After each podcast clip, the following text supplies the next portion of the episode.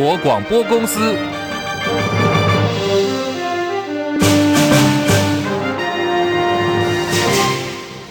大家好，欢迎收听中广新闻，我是黄丽凤。新闻开始呢，我们要聚焦的是国人所关注的核能议题。二零二四总统大选，蓝绿白三位主将在过去不到二十四小时当中，都对能源政策给了答案。好，我们按这个时间序来看，先看的是民进党的总统参选人赖清德。昨天赖清德是到了台大去出席校园总统马拉松论坛的活动，面对学生的提问说，如果两岸紧张，天然气没有办法进口，如何来应能源的问题，好，当时呢，赖清德松口回应说，正在规划已经停机的核能机组，维持未来可以紧急使用的可能性。虽然就是说去年的这个绿能发电已经高于核能发电，但是它那个比例仍然不高。那未来呢，我们势必是要持续持续去加强的。我们的法律规定，大概在核三厂在二零二五年，这个就要。到这个啊运转的这个年限啊，在这种状况之下，目前相关单位有在规划，怎么样把这个啊已经已经这个停机的这一个核能机组啊，维持一个啊可以未来紧急使用的这种情况啊，以备不时之需。好，继赖清德对核能表态，国民党总统参选新北市长侯友谊今天也跟进了核能议题。侯友谊很罕见的也做出了重大的表态，他明确说核能就是我的选项。民进党说了二零二五非核家园，我一直说这是做不到的，真的是做不到。我们真的要去面对事实，台湾面临的能源最重要是不要缺电。如果我当选总统，我很清楚的给大家做一个报告，我一定会把核安一定做好，核废料妥善的处理，核能就是我的选项，在多元配比里面的一种，我们会让多元能源的配比能符合世界潮流，也能够让台湾不缺电。好，媒体也继续追问侯友谊说：“你如何看待赖清德对核能的谈话？是否呢意味着民进党对于非核家园路线转弯了？”侯友谊的回应是：“这是一个很事实的问题。民进党说二零二五非核家园，侯友谊就说：我就一直讲这是做不到的，真的是做不到。可是赖清德松口已经被外界解读，这是民进党政府今年来首度在核能议题方面态度放软，二零二五非核家园的立场松动。不过其实呢，这个部分。”在绿营的内部早就有迹象了，您还记得吗？当时是民进党智库新境界文教基金会的副董事长童子贤，他日前就已经先抛出了核一跟核二的重启方面这个议题。蔡英文总统的就职七周年五二零的这个记者会当中，媒体问到这个问题哦，当时蔡英文的说法是，应该是童子贤个人的看法。可是隔了只是八天而已，赖清德释出了核能机组紧急使用的风向，显露他跟这个小英政策脱钩的态度，对于能源的政策，民众党总统参选。柯文哲昨天呢也表态了，他说台湾必须要很务实来处理政治，不能只是老是在打高空，任何东西都必须有代价的。台积电吃掉了台湾总发电量的百分之十，任何东西都有代价。他说，政府如果你要发展高耗能、高耗电的产业，就不能够只要台积电不要核电，应该必须在现实跟理想之间来取得平衡。柯文哲也直白的说，政府一再表示要在二零二五实现非核家园，可是再生能源根本就追不上来。他说，他对于核四的态度呢，盖也对，不盖也对。花了新台币三千亿元了，却一度电都没有发，这个呢就是不够务实。柯 P 也说，大家都知道烧天然气比较干净，可是电费呢，你就要比烧燃煤的多。你要环保，钱就要多，不能够只说电费不涨。这个呢，就不是真实的社会了。大家看法呢？那么经济部已经有一些声明出来说，由于核一跟核二厂用过了燃料棒，现在还在炉心，考量场地限制跟整体的核能安全，台电还是针对核一、核二厂的反应炉安全还有相关的设备，进行一切必要的维护工作，合乎核安的标准。中广新闻网 News Radio。现在时间来到十三点零五分，我是黄丽凤，欢迎大家继续收听新闻来一点，三十分钟全新闻，让您轻轻松松了解今天的财经、政治、国际、民生，还有社会新闻，一次掌握。好，您或者是在听广播，或者是在看 YT YouTube 直播的朋友，都非常谢谢您的支持，也请大家帮我们在 YT 的部分按赞、订阅、分享、多刷留言板，帮我们冲冲人气，来增加触及率。在这个节目结束之后，YT YouTube 跟这一个播客，我们都有影音档哦，欢迎大家随时的回来帮补课按赞，来分享订阅。再次谢谢您。那时间关系，今天我们广播朋友先跟大家做预告，今天这个广播的部分会在大概是二十八分三十秒左右，先跟广播的朋友们说再见。可是呢，如果你是看 YT 直播的话，请大家留下来哦，我们会有新闻跟大家分享，也会一起来聊天，同时来关注台北股市最后的一个收盘情形。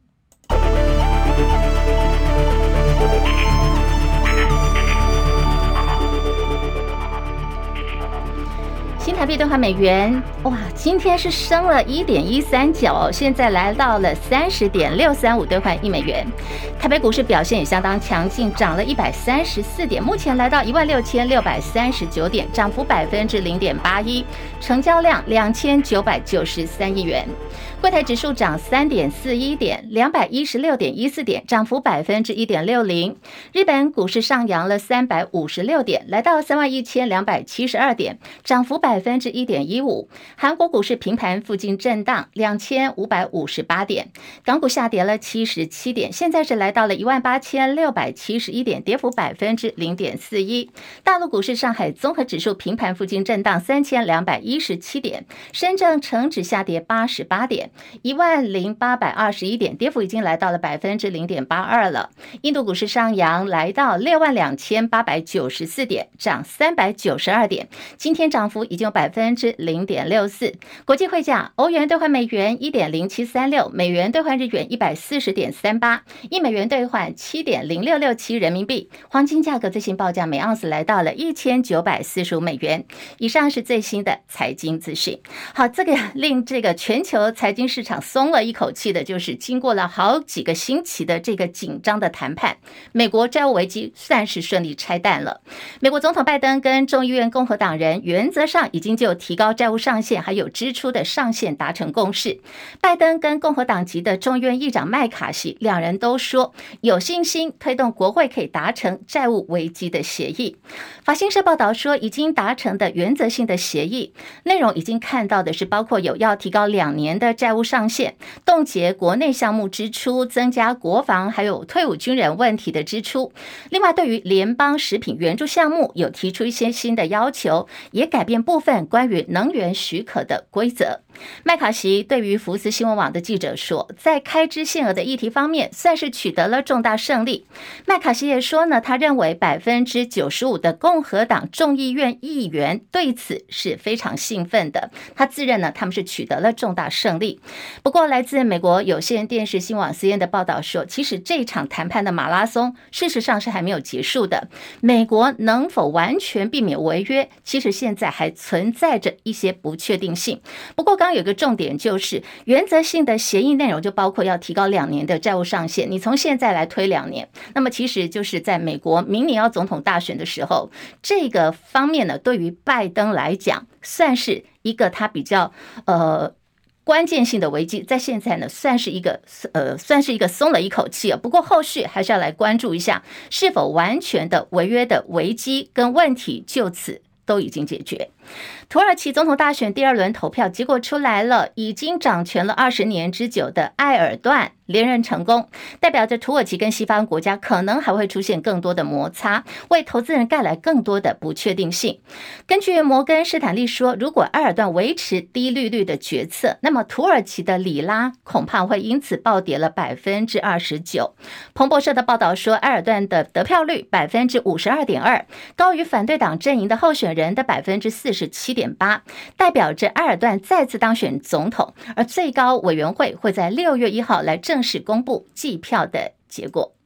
被誉为台积电新救世主 AI 教父辉达创办人黄仁勋，今天是到了台北国际电脑展担任专题演讲人。对于科技业，他释出了最新的看法，还有未来的展望。今天这场演讲其实蛮有趣哦，刚好时间关系是来不及完整的听完啊。不过我们等一下有一些时间，我有剪了一段声要跟大家分享。那么有关于这个。黄仁勋的高人气，还有最近辉达股价的强涨，这些都带动了呃台北股市电子还有科技类股的行情起飞。那么今天果然啊，科技类股领军，台股延续了上个礼拜行情，持续的挺进，再攀新高。张佳琪报道。美国债务上限谈判有进展，市场忧虑降低。NVIDIA 股价再度走阳，涨幅超过百分之二。台积电 ADR 同步上涨百分之二点二四，台股应声开高。早盘由晶圆双雄搭配 AI 伺服器相关族群点火。创意伟创的涨幅在百分之五以上，智邦世新 KY 直攻涨停。整体而言，中小型电子股表现又比大型电子股强悍，电投市场平均涨幅达百分之一点五。台新投顾副总黄文清指出，电脑展正式开幕，辉达执行长黄仁勋人也在台湾，市场高度关注高速运算及 AI 相关晶片需求，还有未来的应用商机。黄文清说：“应该是说今天都在反映这件。”大家也知道说，说接下来可能科技股这边的一个题材性是比较多的。好，那走到六月二号这边这几天，可能还要关注一下，这里面整个会议展开的过程当中有哪些重要的焦点。台股短线累积涨幅已大，黄文清认为，电脑展的题材会让电子股涨势到达高峰，投资人应该留意涨幅大的个股，高档获利了结卖压，预料盘势短线涨幅会趋缓。中广记者张佳琪台北报道。现在时间来到十三点十二分，好，我们要进行的是新闻最前线单元。我们今天呢要来关注的就是一场比赛哦，看到令人起了鸡皮疙瘩，捂住眼睛不敢看哦。好，这就是昨天的 NBA 东区冠军赛了。很快，明天早上我们就要来进行最终战，大战前夕，今天我们要来连线的是我们的资深体育记者陈凯。陈凯上线了吗？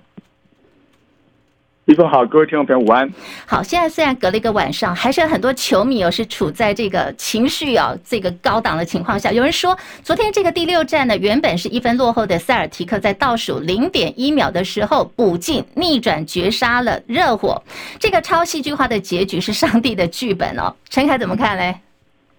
当然，呃，在一个礼拜以前，我们大家都觉得应该今年的 NBA 的分区冠军赛很不好看啊，都是四比零，这么糟糕了。这八个这过来这一百，因为在 NBA 的总冠军赛是规定在六月二号确定要打。那如果那时候热火是四比零淘汰的话，就会有八天的时间根本没有任何比赛可以看，东区也没有，西区也没有啊。不过呢，在过去这个礼拜，哦，那那这个塞尔提克从这个。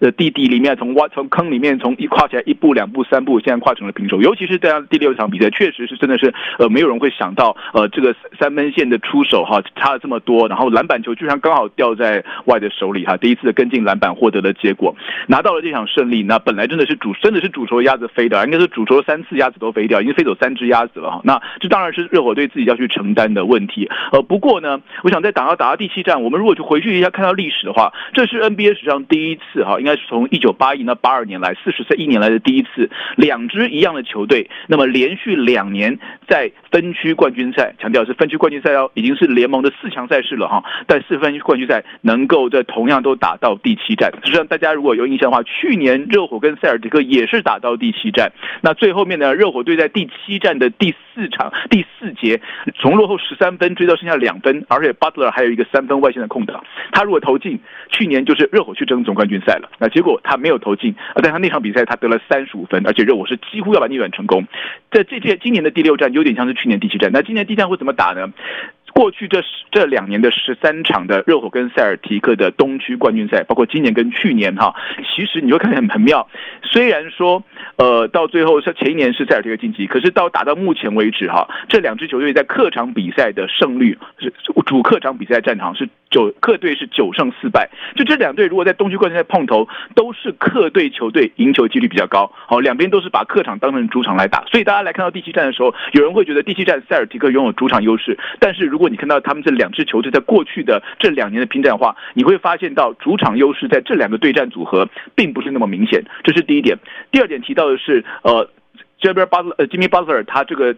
超级神、超级这个神兽上身啊，叫做超级士官长哈，他只要到了季后赛，他就会变身。那么在今年的季后赛里面，前三场的中区冠军赛，他命中率有四成六。到第四、第五、第六战这三场，就是热火输的这三场比赛，他只交了三成六，尤其是前一场不到两成五，投了二十一次，进了五个球。好，大家觉得他的他可能会有一场低潮，可能两场低潮，可是他这次低潮低潮的稍微久了一点，加上另外一位热火的主将艾德巴约也也这个休息，也休息，也也是熄火了哈，他值得命中也是两成五啊，所以他们两个球员都没有发挥。但是我想要说的是，不要去低估 Butler 的意志力跟企图心。就是如果大家谈到说，如果比赛打到最后关头，大家都是用意志力来决定输赢的话，这塞尔提克是靠着 Tatum 以及 Brown 这边有 Butler 跟 Adebayo 哦，在两边来压住的话，或许哦热火这边的我们可能可能给 Butler 的信心还会再多一点。那最后一点要提到的就是双方的教练的呃这经验差距哈。呃，热火队的 sports try 呢，他从来没有当过联盟的最佳教练，但是他已经带过了七场，带过了七场的季后赛的第七战。相对于另外一边的 Joe Mozzola，他是第一年带 NBA 哦，这两支球队这两个教练呢，其实在整个的调兵遣将经验值上面有非常大的差距。虽然说 Mozula 呢，在这在在这个系列战中还是拉成了平手，可是大部分人的球评或者外界会认为，这个总教练呢，他这个这三场比赛是球员帮教练赢的，而不是教练他自己调个调兵战调兵遣将或者是临场的战术选择赢的。就以他第六战最后一个最后一个 play 来讲，那个 play 其实是完全失败的，但最后幸好是球员帮他把球抓到一个进攻篮板，把球赢球。那所以在这一点上面来讲，也许教练的部分临场的经验，热火也会占有一点优势。那当然啦。塞尔提克是整个联盟里面打过最多次季后赛第七战的球队，哈，他们一方面对时很久，他们打过三十七场，占了整个联盟历史上的三十七，这个整个联盟历史上第七战的四分之一场次都是塞尔提克打的，所以他们是打第七战最有经验的的的球队啊，所以这明天早上八点半比赛，我们就来看说到底哪一边获胜。虽然塞尔提克的主队他们有非常丰富的经验，而且他们是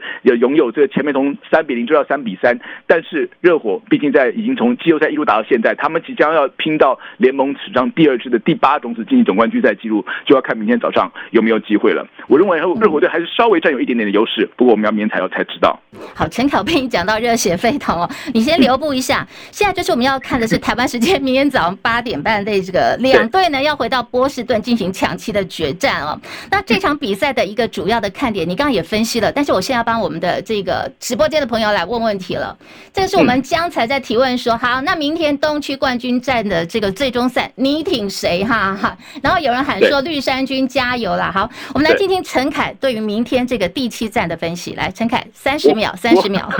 我可能，我可能，我可能会被很多人，但是到目前为止，我觉得整个季后赛的情况来，我还是会稍微多给热火一点信心。目前我们看到外面的赌盘大概让分都让到塞尔提克会让到七分半啊，就认为说第一次第四战如果让到七分半，可能已经是有一点崩溃的情况。你看他前面几场比赛，最后的差距都在六分，两个球权以内。我觉得七分半是给塞尔提克比较多一些啦。我我自己认为的话，我会比较 favor 热火一点点。如果单论输赢不论分数的话，但这应该会是一场分数很低的比赛。那我相信在分数低的比赛，最后你可能就是踩到球员的个人单打能力跟企图心，甚至最后的意志力。我刚刚一直提到意志力是非常重要，企图心是非常重要的。那在这件事情上面，Jimmy Butler 在这个整包括今年跟去年，最近这几年来讲，联盟恐怕没有任何人能够比得上他，甚至已经有人把他比成以前这四十年后的 Michael Jordan 了，已经有人把这样这样就夸他了哈。那我们看他第七战，他能不能够做回他自己，变成他之前呃前面那三场比赛的 Butler。好，非常谢谢陈凯哦，好，谢谢陈凯。好，就是明天这场比赛了，塞尔提克三连败之后拿下三连胜，有机会缔造历史吗？那么士气受挫的热火有机会续演老八传奇，到底他的胜率有多少呢？答案明天早上揭晓。好，这是明天早上一个非常精彩的 NBA 的比赛，同样时间也是在明天早上，时间在九点半了。这是中国大陆神舟十六号的太空任务，明天早上九点三十一分要发射。这个太空任务载有三名太空人，预定会在十一月的时候回到地球。此外，大陆也宣布，他们计划要在二零三零年实现中国人首次登陆月球。叶博弈报道。大陆酒泉卫星发射中心二十九号上午九点召开神舟十六号载人飞行任务新闻发布会，通报这次任务有关情况。大陆中国载人航天工程办公室副主任、工程新闻发言人林希强表示，神舟十六号将搭载三名太空人，分别是景海鹏、朱杨柱与桂海潮，由景海鹏担任指令长，他也是中国大陆到目前为止首位第四次参与太空任务的太空人。神舟十六号载人飞行任务是大陆载人航天工程今年第二次飞行任务，也是大陆的太空站应用与发展阶段首次载人飞行任务。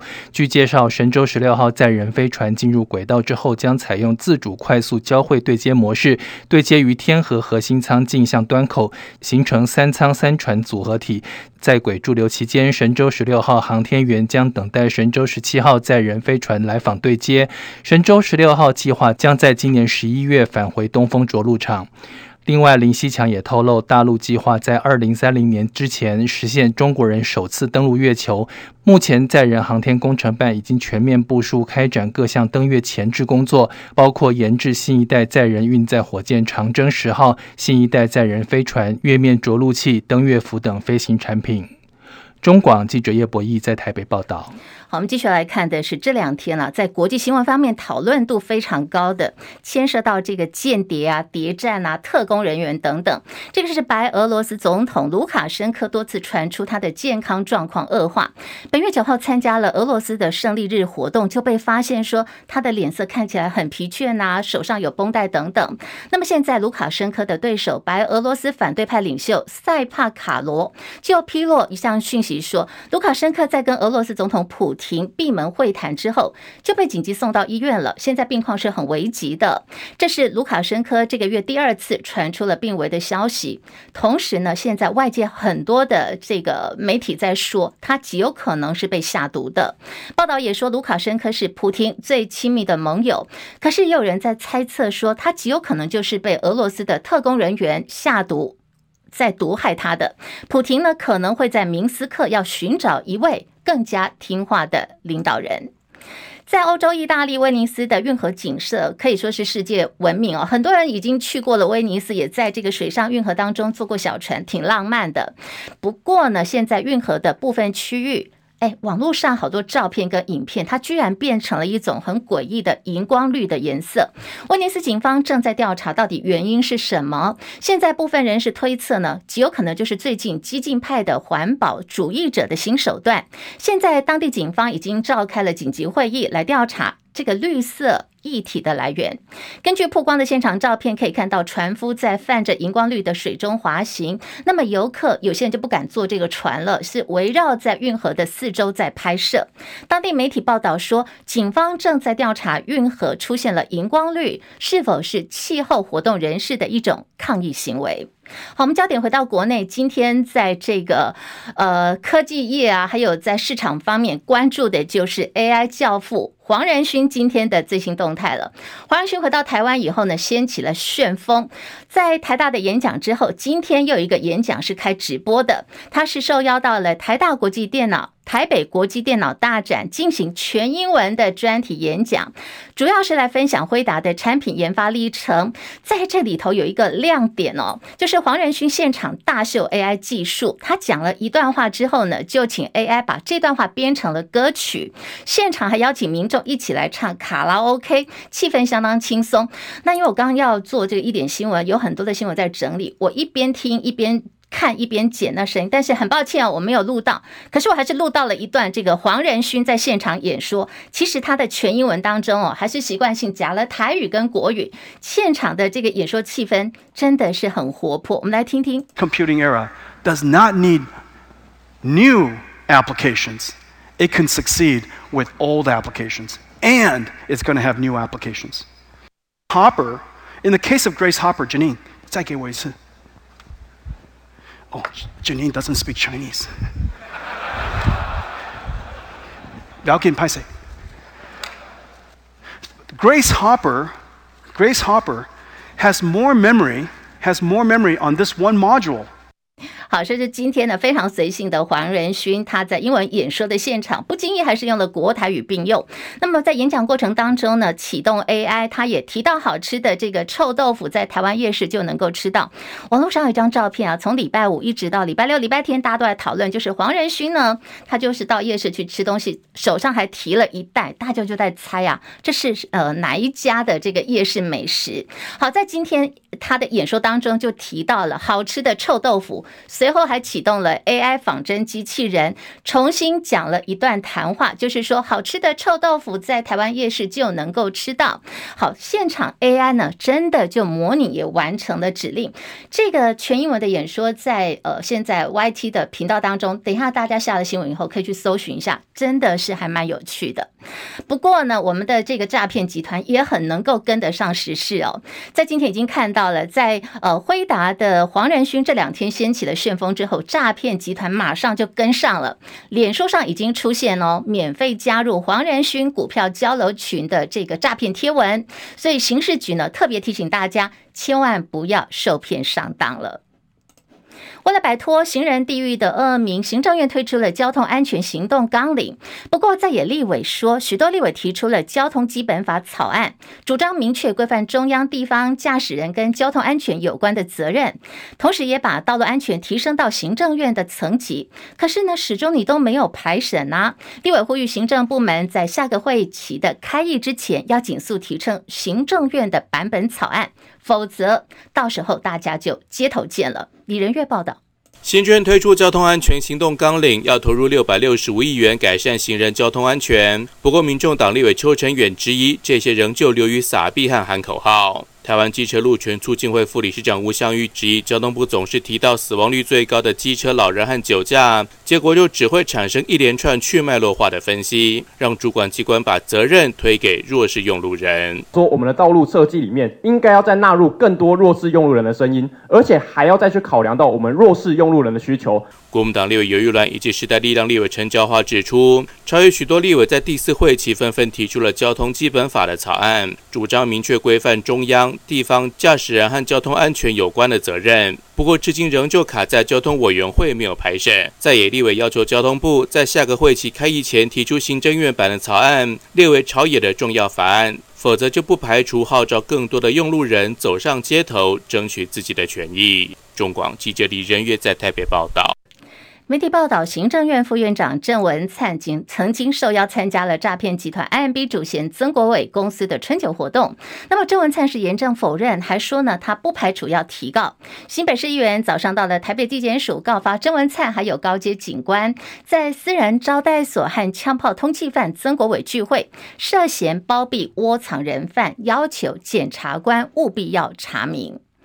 来看的是二零二四总统大选哦，在今天有一份最新的民调出来了，大家可以参考一下。好，今天的这份最新民调是来自于 ET Today，针对了赖清德、侯友谊跟柯文哲三卡都。最新民调显示，赖清德是以百分之三十六点四暂时领先，侯友谊呢百分之二十七点七。居第二位，柯文哲则获得了百分之二十三点一的支持度，紧追在后。跟前一次的这个调查结果相比哦，三个人的支持度其实都有在提升。不过对比来看，侯友谊他增加的幅度算是三人当中最少的，也显示说蓝营在定于一尊以后，支持者回流的速度现在看起来还是有限的。以上新闻由黄丽凤编辑播报。